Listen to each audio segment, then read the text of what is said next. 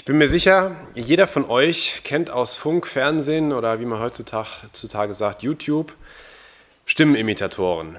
Also Menschen, die den Klang, die Aussprache, die Melodie anderer Menschen ähm, besonders gut imitieren können, sich aneignen können und dann wiedergeben.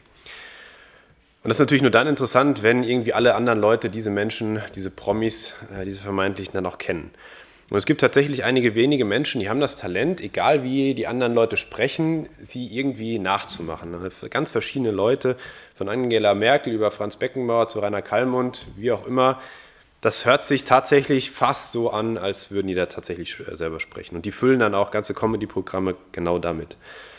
Und neben diesem Talent braucht man aber auch eine sehr gute Vorbereitung. Ich kann das nicht, äh, kann das nicht aber ich kann es mir so vorstellen. Ähm, dass der Imitator sich unterschiedliche Sprachszenen des Originals immer und immer wieder anschaut und anhört und muss dabei irgendwie erkennen, welche Eigenheiten dieser, dieser Mensch hat. Welche Höhe hat die Stimme, welchen Dialekt hat diese Stimme, welche Worte verwendet er sehr häufig, welche charakteristischen Fülllaute hat er sogar. Also es geht äh, ganz, ganz, ganz, ganz tief. Es muss ja auch irgendwie ähm, authentisch sein. Und das muss man dann ins eigene Repertoire aufnehmen und dann heißt es halt üben, üben, üben, damit man immer näher an das Original herankommt. Und genau diese Fähigkeit, etwas besonders gut nachzuahmen, ist für uns Christen, und da hat Lea vorhin ja schon eine gute Vorlage auch gegeben, ist für uns Christen eben auch gefragt, tagtäglich sogar eigentlich. Und ähm, Lea hat uns ja vorhin aus Epheser 5 den ersten Vers schon vorgelesen. Dort steht, werdet nun Gottes Nachahmer als geliebte Kinder. Und im griechischen Urtext steht da ein Wort, das man mit eben imitieren tatsächlich auch übersetzen kann. Also das so nachmachen, wie das Original es vormacht. Und ganz ähnlich auch der, der zweite Text, den wir vorhin schon gehört haben, aus ähm, dem ersten Kapitel des Johannes, äh, aus dem ersten Johannesbrief, Kapitel 2, Vers 6. Wer sagt, dass er, also Christus, Jesus in ihm bleibt, der ist verpflichtet, auch selbst so zu wandeln, wie jener gewandelt ist. Also, die Bibel sagt uns hier ganz klar, und Gott sagt uns das durch die Bibel, dass wir das nachahmen sollen, was Jesus vor uns vorgelebt hat, was wir in dem Neuen Testament und da vor allem halt in den vier Evangelien von Jesus auch leben, lesen können.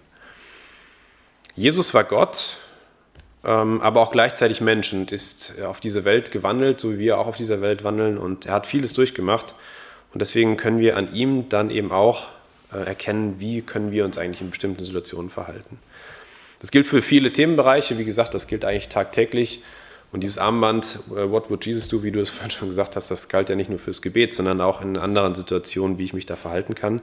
Aber es lässt sich eben auch auf das Gebet anwenden. Und wir haben im Vorstand uns in den letzten Monaten ähm, zum Thema Gebet ähm, ja auch ein bisschen auseinandergesetzt und haben uns dafür entschieden, die Predigtreihe zum Johannesevangelium, die wir eigentlich haben, immer mal wieder zu ergänzen mit Themenkomplexen ähm, oder mit dem Themenkomplex Gebet, um da auch einfach nochmal ja, ein Stück weit dieses Thema präsent zu machen. Und ganz im Sinne eines Profi-Stimmenimitators wollen wir also heute darauf schauen, wie hat Jesus gebetet und was können wir für unser Leben daraus ableiten und wo haben wir auch noch Verbesserungsbedarf. Und ja, dazu habe ich uns ähm, nicht meine eigenen Auslegungen mitgebracht, sondern ähm, ich habe das Buch Das Gebetsleben Jesu von Wolfgang Bühne mitgebracht, das im CLV-Verlag.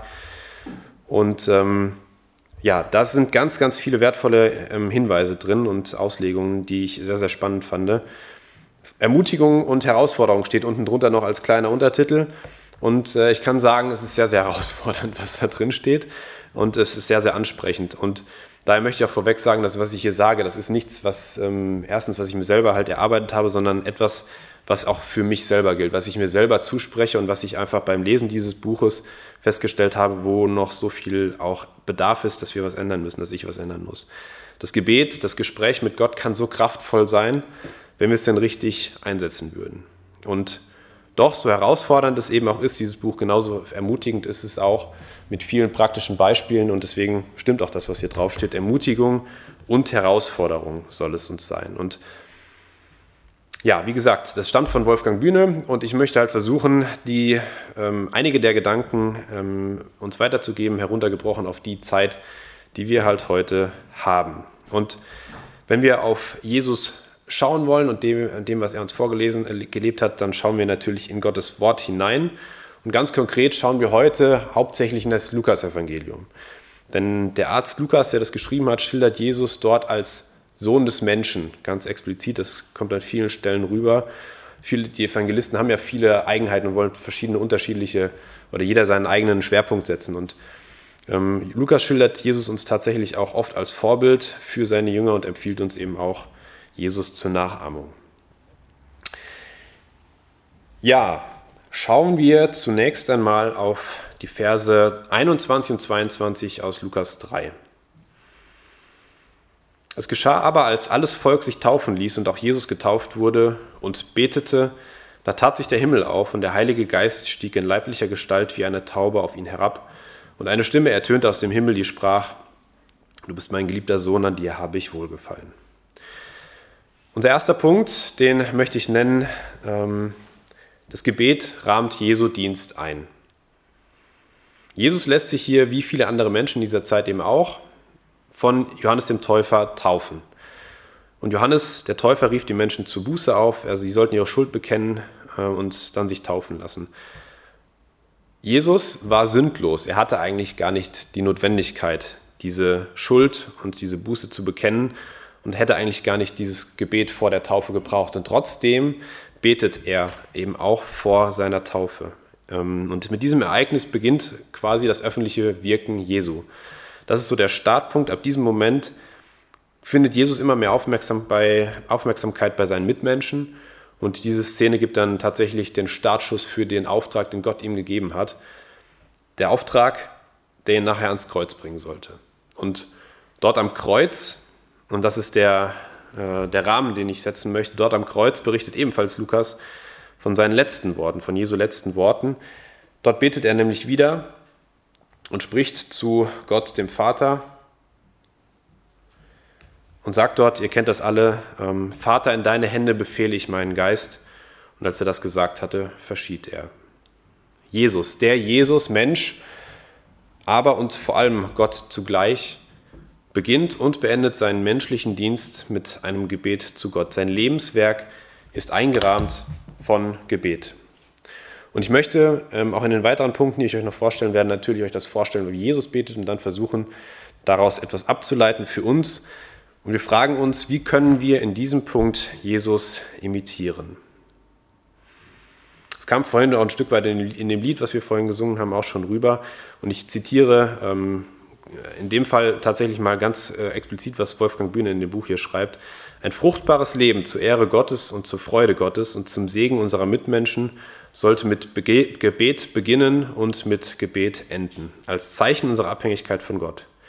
Jeder Tag, jeder Auftrag, unser gesamtes Leben sollte von Gebet eingerahmt sein. Oder um es mit Spurgeon zu sagen, der ist, ex, äh, der ist etwas, etwas schärfer, ex, äh, etwas expliziter auch, äh, auch übersetzt für uns. Sieh keine Menschen ins Gesicht, bevor du nicht das Angesicht Gottes gesehen hast. Sprich mit niemandem, bevor du nicht das Gespräch mit dem Höchsten gehabt hast. Geh nicht an deine Arbeit, ohne dass deine Lenden mit dem Gürtel der Andacht umgürtet sind, damit dir dein Werk gelingt.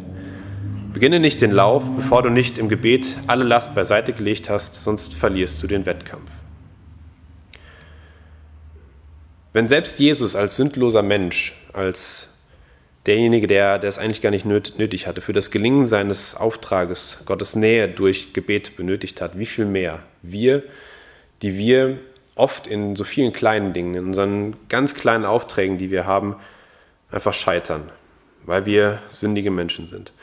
Mach dir bewusst, wie sehr du von Gottes Kraft und von Gottes Unterstützung abhängig bist und erbitte jeden Tag neu diese Unterstützung, diese, diese Kraft. Und um das Ganze einzurahmen, danke natürlich ähm, jeden Tag, nach jedem Tag, durch den dich Gott in seiner Gnade geführt hat. Das Gebet rahmte Jesu Dienst ein. Gib auch deinem Tag ebenfalls diesen Gebetsrahmen. Ja, und jetzt wollen wir noch ein bisschen tiefer ähm, einsteigen und den nächsten Punkt uns anschauen. Und zwar schlagen wir dazu auf Lukas 5, die Verse 15 und 16. Dort heißt es, aber die Nachricht von ihm breitete sich desto mehr aus und große Volksmengen kamen zusammen um ihn zu hören und durch ihn von, seinen, von ihren Krankheiten geheilt zu werden. Er aber hielt sich zurückgezogen an einsamen Orten auf und betete. Unser zweiter Punkt, das Gebet in der Einsamkeit. Ich habe es vorhin schon mal erwähnt, die Taufe war sozusagen der Startschuss für Jesu Dienst, für Jesu menschliches Leben oder für diesen, für diesen Auftrag, den er hatte. Ähm, und Jesus wird anschließend vom Heiligen Geist noch in die Wüste geführt, dort 40 Tage vom Teufel versucht. Er hält allen Versuchungen stand, der Teufel flieht von ihm, wird uns berichtet. Und anschließend beginnt er, in, beginnt er in den Synagogen zu lehren. Er treibt einen unreinen Geist aus, heilt Kranke, beruft die ersten Jünger und treibt und ähm, heilt dann anschließend einen Aussätzigen. Und danach, nach dieser Geschichte, lesen wir dann diese beiden Verse, die wir gerade gelesen haben. Jesus hatte zu dem Zeitpunkt offenbar alle Hände voll zu tun. Er hatte richtig Arbeit. Es kamen viele Menschen um ihn, um, äh, um geheilt zu werden, um ihn zu sehen, um ihn zu hören. Und Jesus muss unter ständigem Strom gestanden haben. Und es war ja so eine richtige Evangelisation, so eine Aufbruchsstimmung irgendwie da im Lande zugange. Und mitten in diese Situation hinein, in der es doch so viel zu tun gibt, zieht sich Jesus an einsame Orte zurück und betet. Luther 1912 ähm, übersetzt es aber, er aber entwich in die Wüste, also entfernte sich unauffällig, damit er tatsächlich diese Ruhe und diese Einsamkeit hatte, um dort beten zu können. Und ergänzend aus Markus 1, Vers 35, am, und am Morgen, als es noch sehr dunkel war, stand er auf, ging hinaus an einen einsamen Ort und betete dort. Wir können uns natürlich auch hier wieder fragen, warum macht Jesus das eigentlich? Was, was motiviert ihn, was treibt ihn an? Er stand doch eigentlich sowieso in ständiger Verbindung mit Gott und in ständiger Gebetshaltung zu seinem Vater. Und trotzdem sucht er ganz bewusst einen Ort, an dem er der Hektik des Alltags entfliehen kann, ein Ort, um ungestört zu Gott beten zu können. Es kann uns und es kann mich, wenn ich ehrlich bin, nur beschämen, wenn ich im Vergleich dazu auf mein Gebetsleben schaue. Ich habe uns für diesen Punkt zwei ja, zwei Anwendungen mitgebracht. Der eine, äh, die eine Anwendung oder die eine Übersetzung für uns, wer viel arbeitet, sollte auch viel beten. Jesus hatte unheimlich viel zu tun und doch hat er sich immer wieder viel, diese Zeit genommen, um auch zu beten. Unsere natürliche Reaktion auf stressige ähm, Situationen, wo es viel Arbeit zu erledigen, zu erledigen gilt, lautet, damit wir möglichst viel schaffen, setzen wir uns Prioritäten ähm, und lassen dann das weg, was nicht so hoch priorisiert ist. Also ich komme spät von der Arbeit nach Hause, Prio 1, habe gerade noch Zeit, den Rasen zu mähen, weil er irgendwie schon einen halben Meter hoch gewachsen ist, Prio 2 und lasse dann aber den regelmäßigen Sport weg, um irgendwie vielleicht noch bei meiner Familie zu sein abends. Als fiktives Beispiel. Das war dann die Prio 3. Also der Sport muss dann der ganzen anderen Arbeit dann irgendwie ähm, wegfallen. Und daran ist ja auch nichts Falsches und das ist ja auch genau richtig. Wir müssen ja irgendwie sehen, dass wir irgendwie das, was zu erledigen ist, auch irgendwie vernünftig abarbeiten. Und letztlich ist beim Thema Gebet ja auch nichts anderes.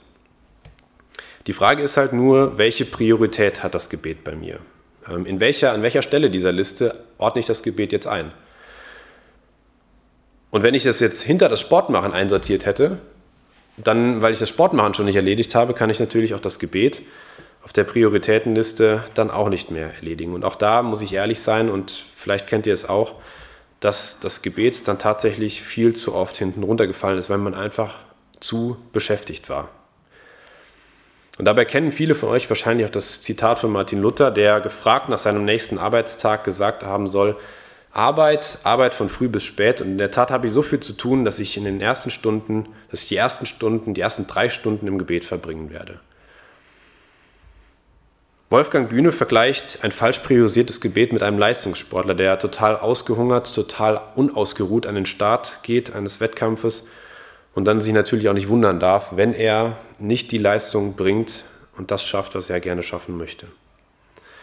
Wir wiederum meinen, es sei irgendwie paradox, wenn wir sagen, ähm, ich habe so viel zu tun und so viel arbeiten, äh, so viel zu arbeiten, ich muss umso mehr beten. Das widerspricht sich zeitlich für uns ja irgendwie. Aber dabei ist es ja genau im Sinne des Leistungssportlers, des Leistungssportlers viel paradoxer, wenn wir auf das Gebet verzichten und uns dann über ausbleibenden Segen in unserer Arbeit beklagen.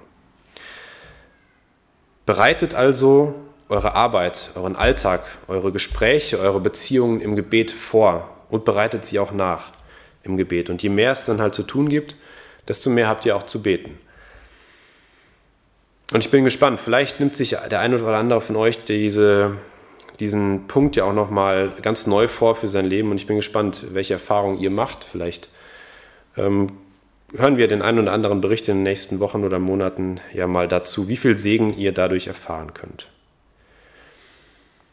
Der zweite Punkt, der passt dann auch noch viel besser zu, dem, zu der Überschrift Das Gebet in Einsamkeit. Suche dir einen Ort und eine Tageszeit für dein Gebet, wo du ungestört bist. Vielleicht habt ihr euch selbst auch schon mal die Ausrede sagen hören, ich bin gerade viel zu unruhig, ich habe zu viel Ruhe, zu, viel, zu wenig Ruhe, um jetzt beten zu können. Und eigentlich ist es auch eine gute Ausrede, denn tatsächlich brauche ich Ruhe, innere und äußere Ruhe, um beten zu können.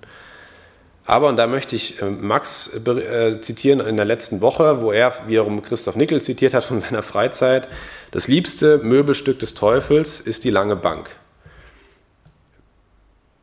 Wenn du darauf wartest, dass du irgendwann genug Zeit und genug Ruhe für dein Gebet hast, dann werden deine Gebetszeiten sehr wahrscheinlich sehr kurz und sehr rar gesät sein. Sei dir sicher, dass der Teufel dir sehr, sehr viel Unruhe geben wird, damit eben du nicht zum Gebet kommen wirst.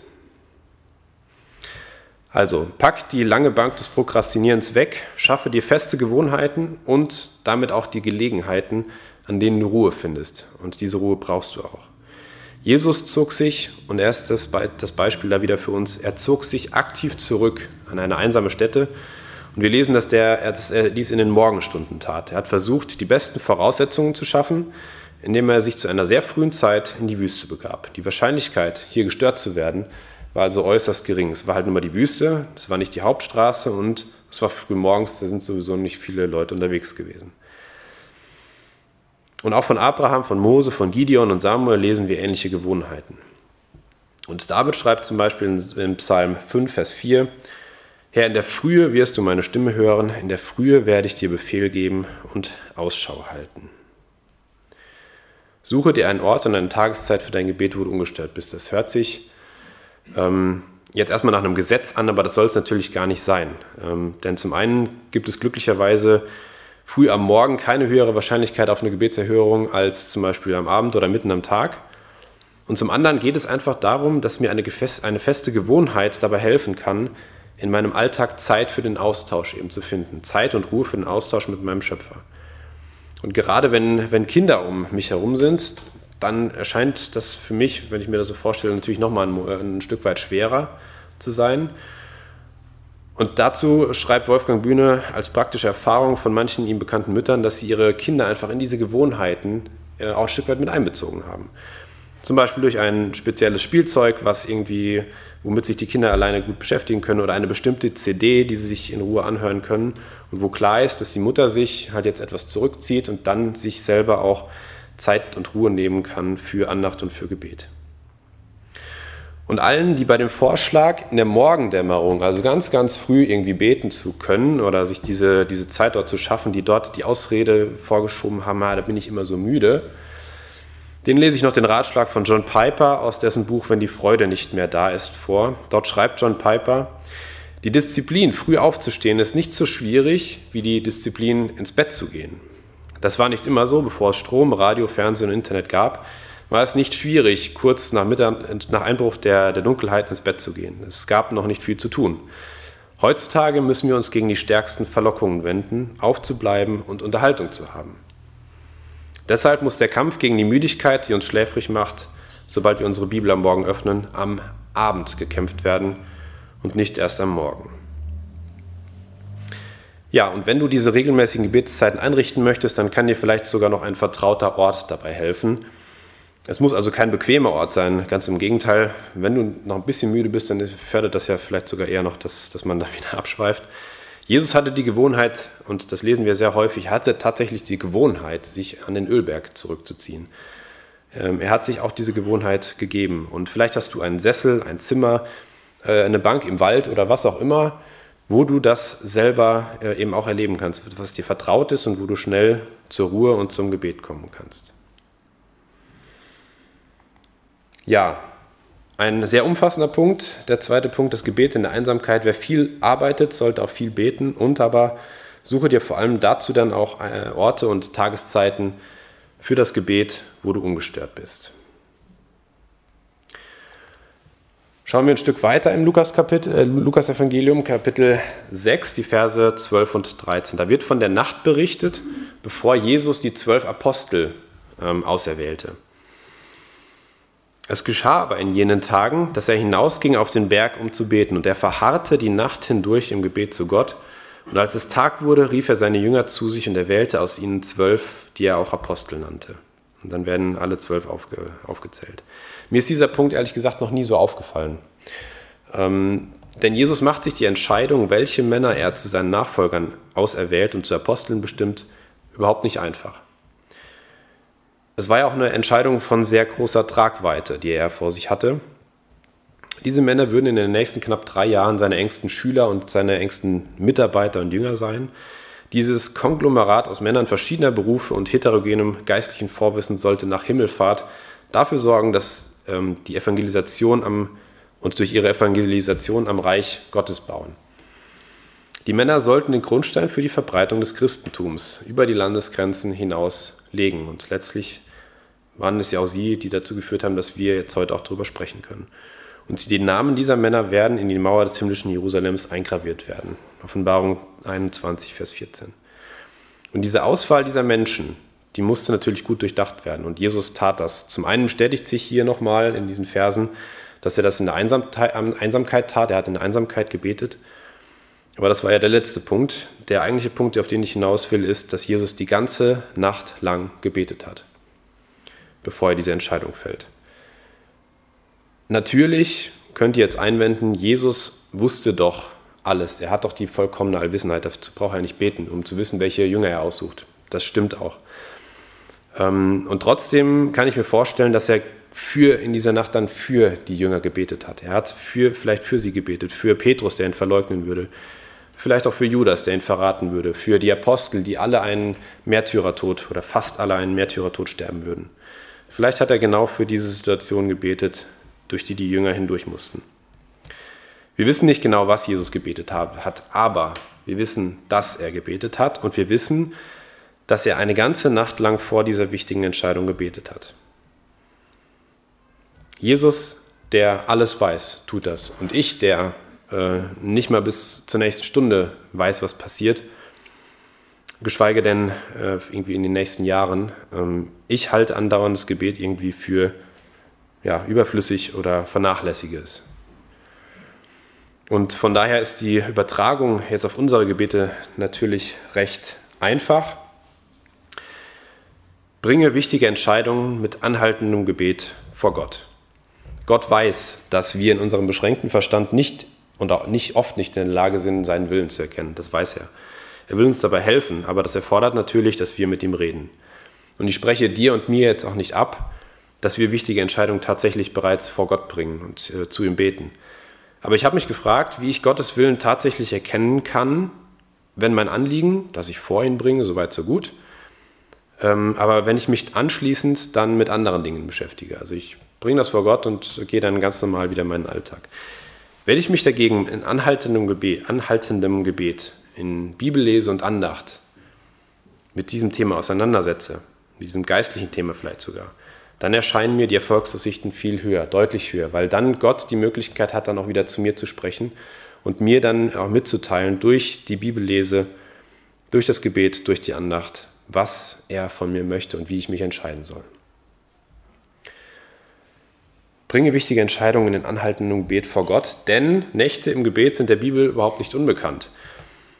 Jesus hat die ganze Nacht im Gebet verbracht und wir lesen das auch äh, an anderen Stellen in der Bibel. Zum Beispiel die Prophetin Hannah wich nicht vom Tempel, sondern diente Gott mit Fasten und Beten Tag und Nacht, Lukas 2,37. Oder aber Paulus, der sagt in 2 Timotheus 1, Vers 3, ich danke Gott, wenn ich unablässig an, an dich gedenke in meinen Gebeten Tag und Nacht. Oder ihr kennt vielleicht oder wahrscheinlich auch die, die Berichte von Mose und Josua, die gegen, äh, die gegen ihre Feinde kämpfen in der Wüste. Und Mosua unten im, im Tal äh, beschäftigt ist mit der, mit der Schlacht. Und jedes Mal, wenn Mose betet und seine Arme hebt, dann gewinnt das Volk Israel, dann haben sie gerade die Oberhand. Und jedes Mal, wenn er, wenn er nicht mehr betet, weil er einfach so erschöpft war, ähm, dann bekommen die Feinde die Überhand. Und er wird dann gestützt von seinen Mitarbeitern und betet dann einfach so lange weiter in anhaltendem Gebet, bis das Volk Israel den Sieg erreicht hat. Und Wolfgang Bühne schildert in, äh, in dem Buch hier weitere bewegende Berichte über Missionare, über Erweckungsprediger, die ähnliche Erfahrungen gemacht haben und die reich gesegnet wurden. Von daher, hier ist noch viel, viel mehr zu entdecken in diesem Buch. Aber anhaltendes Gebet kommt sicherlich auch nicht von ganz alleine. Ähm, ich kann sicher kurzfristig irgendwie Gebetseifer bekommen, zum Beispiel indem ich so ein Buch lese. Und das kann mich auch zum Beten motivieren. Aber ich muss es halt irgendwie schaffen, das auf mein ganzes Leben zu übertragen und irgendwie das zu implementieren in meinem ganzen Leben. Und das erfordert einzelne Schritte, einen nach dem anderen. Im Prinzip geht es darum, die eigenen Gebetsmuskeln, sofern sie denn existieren, Stück für Stück zu stärken und damit auch längere Gebetsabschnitte gehen zu können. Und auch hier hilft uns wieder der Leistungssportler, der seine Leistung durch langfristiges Training immer Schritt für Schritt, peu à peu steigert. Der beginnt ja nicht sofort mit einem Marathon. Fang du doch auch an, dir einfach mal zehn Minuten im Alltag zu reservieren. Zehn Minuten. Und dann diese zehn Minuten Spanne aber komplett und voll mit Gebet auszufüllen. Und du wirst bald merken in dieser Zeit und du wirst herausbekommen, dass du gar nicht mehr äh, auskommst mit dieser Zeit. Denn du wirst immer mehr Dank und Lob und Bitte und Fürbitte und ähm, Trauer und Sorge und was auch immer alles finden, was du vor Gott bringen kannst und was du mit Gott besprechen möchtest und was dir auch ein Herzensanliegen dann ist. Und dann wird sich automatisch Stück für Stück deine Gebetszeit auch verlängern. Anhaltendes Gebet ist die Grundlage für wichtige geistliche Entscheidungen. Und selbst Jesus hat in anhaltendem Gebet mit Gott und zu Gott gesprochen. Bringe auch du wichtige Entscheidungen mit anhaltendem Gebet vor Gott. Und jetzt habe ich uns noch einen letzten Punkt mitgebracht und da schauen wir in Lukas 9 hinein, die Verse 18 bis 20. Und es geschah, als er einmal für sich alleine betete, dass die Jünger in seiner Nähe waren, und er fragte sie und sprach, für wen halten mich die Leute? Sie antworteten und sprachen, für Johannes den Täufer, andere aber für Elia, andere sagen, einer der alten Propheten sei auferstanden. Da sprach er, also Jesus zu ihnen, ihr aber für wen haltet ihr mich? Da antwortete Petrus und sprach, für, für den Christus Gottes. Den letzten Punkt möchte ich nennen, Gebet ist die Voraussetzung für geistliche Erkenntnis. Jesus betete hier in dieser Situation allein, allein zu Gott, seine Jünger waren aber in der Nähe. Also er hatte sich diesmal nicht in die Einsamkeit zurückgezogen. Und wir können ehrlicherweise auch nicht mit Sicherheit sagen, welchen Inhalt Jesu Gebet jetzt hier hatte. So ehrlich müssen wir sein. Aber ähm, das Gespräch, was nachher geführt wird, zeugt schon davon ähm, oder kann einen Hinweis darauf geben, welchen Inhalt Jesu Gebet haben könnte oder gehabt haben könnte. Konkret kann es sein und deutet vieles darauf hin, dass er hier für die geistliche Erkenntnis, für die Jünger selbst gebetet hat, für deren geistliche Erkenntnis. Petrus, er und bekennt im Anschluss, äh, ganz zum Schluss dieses Abschnittes, ja diese zentrale Erkenntnis. Wahrscheinlich die, zentrale, die zentralste und wichtigste Wahrheit der Menschheitsgeschichte, nämlich, dass Jesus der Christus Gottes ist, also der Messias, der Erretter, der, der die ganze Menschheit ähm, von der Schuld befreit hat. Und in Matthäus 15 wird das auch, in Matthäus 16 wird das auch berichtet. Und dort wird noch ein ergänzender Satz von Jesu, im Prinzip als Reposter auf das, was der, der Petrus da gesagt hat, ergänzt und überliefert. Vers 17 aus Matthäus 16: Glückselig bist du, Simon, Sohn des Jona, denn Fleisch und Blut hat dir das nicht offenbart, sondern mein Vater im Himmel hat dir das offenbart. Dass Jesus das verstanden hatte, war also nicht seinem eigenen Intellekt zu verdanken, sondern vielmehr der Gnade Gottes, der, der ihm diese Erkenntnis geschenkt hatte. Und da liegt einfach die Vermutung nahe, dass Jesus in dieser Situation ganz speziell für seine Jünger und für deren Erkenntnisgewinn gebetet hat. Aber selbst wenn diese Situation, die wir jetzt hier sehen ähm, und die wir ja gerade gelesen haben, noch einen Rest Zweifel offen lässt, ähm, können wir aus anderen Bibelstellen, zum Beispiel aus Lukas 22, 32, erkennen, dass Jesus tatsächlich für seine Jünger betete. Dort sagt er zu Petrus, ihr kennt den Vers wahrscheinlich auch sehr, sehr gut, ich habe für dich gebetet, dass dein Glaube nicht aufhört, sagt Jesus zu Petrus. Und wenn wir das gesamte Kapitel 17 des Johannesevangeliums mal durchlesen, dann sehen wir dort Jesu Gebet und zu einem großen Teil betet er dort eben auch für seine Jünger, für seine, Nach für seine, seine Apostel, aber auch, ähm, er, er erweitert das nochmal und fasst es dann auch für uns zusammen und betet auch für uns für seine Jünger. Es ist ein Grundsatz, der sich konsistent durch die gesamte Bibel zieht und den wir auch bei Paulus zum Beispiel sehen in Epheser 3, Verse 14 bis 19. Da habe ich ähm, den Anfang lese ich uns vor und dann habe ich in der Mitte so diese ganzen Schachtelsätze, die so typisch für Paulus sind, weggelassen, damit wir den Zusammenhang haben. Deshalb beuge ich meine Knie vor dem, vor dem Vater unseres Herrn Jesus Christus, damit ihr in Liebe gewurzelt und gegründet dazu fähig seid, mit allen Heiligen zu begreifen, was die Breite, die Länge, die Tiefe, die Höhe sei und die Liebe des Christus zu erkennen, die doch alle Erkenntnis übersteigt, damit ihr erfüllt werdet bis zur Fülle Gottes. Auch Paulus betet hier für die Erkenntnis seiner, Bet, seiner Leser, für die Erkenntnis derjenigen, die den Brief lesen werden. Und ein weiterer Grundsatz, der eigentlich diesem Grundsatz, dass wir für andere Menschen, dass für andere Menschen gebetet wird, damit diese geistliche Erkenntnis haben, der Grundsatz, der da eigentlich noch vorsteht und der, der das eigentliche Problem für uns Menschen eben auch ist, alle Menschen sind von Geburt an schuldig vor Gott. Niemand kann sich, kann aus sich selbst erkennen, diese Erkenntnis aus sich selbst ziehen, dass Jesus Christus Gott ist und dass wir ihn als Erretter brauchen. Gott muss uns das, Gott muss mir das als Erleuchtung, Erleuchtung schenken. Es reicht also nicht aus, die christlichen Werte für mich zu beanspruchen, dass ich sie vielleicht von meinen Eltern erfahren habe ähm, und irgendwie so auch akzeptiere. Es reicht nicht aus, ähm, dass ich das Wissen von Jesu Botschaft habe, vielleicht aus dem Konfi-Unterricht, vielleicht aus dem Religionsunterricht, Vielleicht habe ich etwas auswendig gelernt im Psalm 32, 23 oder 32 wäre auch gut, aber meistens ja eher 23. Vielleicht habe ich etwas auswendig gelernt, ähm, das Vaterunser, aber das reicht nicht. Das reicht nicht, wenn ich einfach nur dieses, dieses, dieses Wissen erstmal habe. Ich brauche die Erkenntnis, dass Gott äh, unser, äh, uns erretten will und dass Gott, dass Jesus uns errettet hat durch seinen Tod. Die Jünger sind das beste Beispiel dafür. Sie hatten den besten Lehrer, sie hatten Jesus direkt vor ihrer Nase mit der besten und reinsten Lehre, die die Welt äh, eben zu bieten hat. Sie haben ihn tagtäglich gehört und doch hat Petrus Jesus vor seiner Kreuzigung aufs Übelste verraten. Und bis zur Auferstehung haben sie eigentlich nicht alle nicht an die Herrlichkeit Gottes geglaubt und die Herrlichkeit Jesu geglaubt. Also allein der Glaube kann uns eben, äh, der Glaube an Christus Jesus kann uns retten und dazu muss Gott uns ziehen, den muss Gott uns schenken. Und deswegen können wir hier aus diesem Punkt ähm, zwei Dinge noch ganz, ganz kurz ableiten. Zum einen, bete für die geistliche Erkenntnis deines Nächsten. Unsere Kinder, unsere Eltern vielleicht, unsere Freunde, unsere Arbeitskollegen, unsere Nachbarn, unser ganzes Land. Es gibt so viele, die diesen Glauben, diese geistliche Erkenntnis eben noch nicht erlangt haben. Werdet nicht müde, für sie zu beten. Sie brauchen es. Sie haben es wirklich nötig, dass wir uns bei Gott für, für sie einsetzen, damit Gott sich über sie erbarmt und ihnen diese Erkenntnis schenkt. Und der zweite Punkt, auch jeder Christ muss weiter wachsen in dieser Erkenntnis. Auch jeder Christ muss weiter wachsen in seiner Heiligung. Und deswegen, auch wenn ihr diesen Schritt schon gegangen seid, diesen ersten, dass ihr an Gottes Errettung, Jesu Errettung für euch glaubt, Trotzdem bittet weiter um diese geistliche Erkenntnis, weil wir müssen auch weiter wachsen und weiter uns entwickeln im, in diesem Marathonlauf, der ähm, unser Leben ja nun mal ist.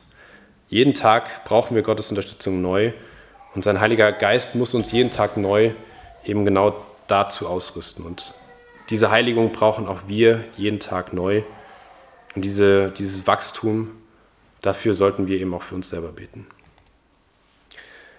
Gebet bringt geistliche Erkenntnis für andere Mitmenschen, für die wir bitten, aber eben auch für uns selbst, wenn Gott dies schenkt. Ja, Jesus hat uns vorgemacht, wie Gebet aussieht. Und wir können davon profitieren und wir sollen und dürfen das imitieren. Und ich fasse das nochmal einmal ganz kurz zusammen, was wir jetzt heute gehört haben. Das Gebet rahmte Jesu Dienst ein. Gib deinem Tag ebenfalls diesen Gebetsrahmen. Jesus hatte viel zu tun und betete dennoch zurückgezogen in der Einsamkeit. Wer viel arbeitet, sollte viel beten und such dir einen Ort und eine Tageszeit für das Gebet, wo du ungestört bist. Selbst Jesus hat in anhaltendem Gebet mit Gott gesprochen. Bringe auch du wichtige Entscheidungen in anhaltendem Gebet vor Gott. Und zum Abschluss, Gebet bringt geistliche Erkenntnis für andere Menschen, für die wir bitten können, aber eben auch für uns selbst, wenn Gott das schenkt. Amen. Lass uns noch beten. Herr, wir danken dir, dass du ein perfektes Leben geführt hast, in dem Sinne, dass du keine Schuld auf dich geladen hast und dass wir daraus etwas lernen können. Und Herr, es gibt so viel zu lernen und wir haben heute den Schwerpunkt des Gebets uns angeschaut und ich möchte dich bitten, dass wir, wenn es auch nur ein Punkt ist, nur ein kleiner Punkt ist, den wir einfach weiterentwickeln können in unserem Gebet, dass du uns Gnade schenkst, dass wir unser Gebet weiterentwickeln können, damit wir dadurch erkennen, wie abhängig wir von dir sind und wie viel Gnade du uns geschenkt hast, dass du uns ja, erretten möchtest und dass du uns einfach auch erhören möchtest, durch unser, unser Gebet erhören möchtest und ja, uns einfach auch diese Segnungen und diese Gebetsverheißungen, die du tatsächlich darauf auch verheißen hast, schenken möchtest. Herr, du kannst uns dabei unterstützen und wir wollen dich bitten, dass wir auch als Gemeinde da uns weiterentwickeln, aber natürlich fängt das auch bei jedem Einzelnen an, dass sich jeder Einzelne nochmal fragt, was muss ich in meinem Gebet anders machen und was muss ich ändern. Und ja, wir wollen das nicht als Zwang machen oder als, als Vorschrift, sondern es soll aus uns heraus, selbst herauskommen und da kannst du uns auch darauf vorbereiten. Wir danken dir dafür und bitten dich darum gelingen, dass du in der nächsten Woche, in den nächsten Monaten, in unserem ganzen Leben da einfach auch uns anleitest und führst. Danke für dieses Beispiel. Amen.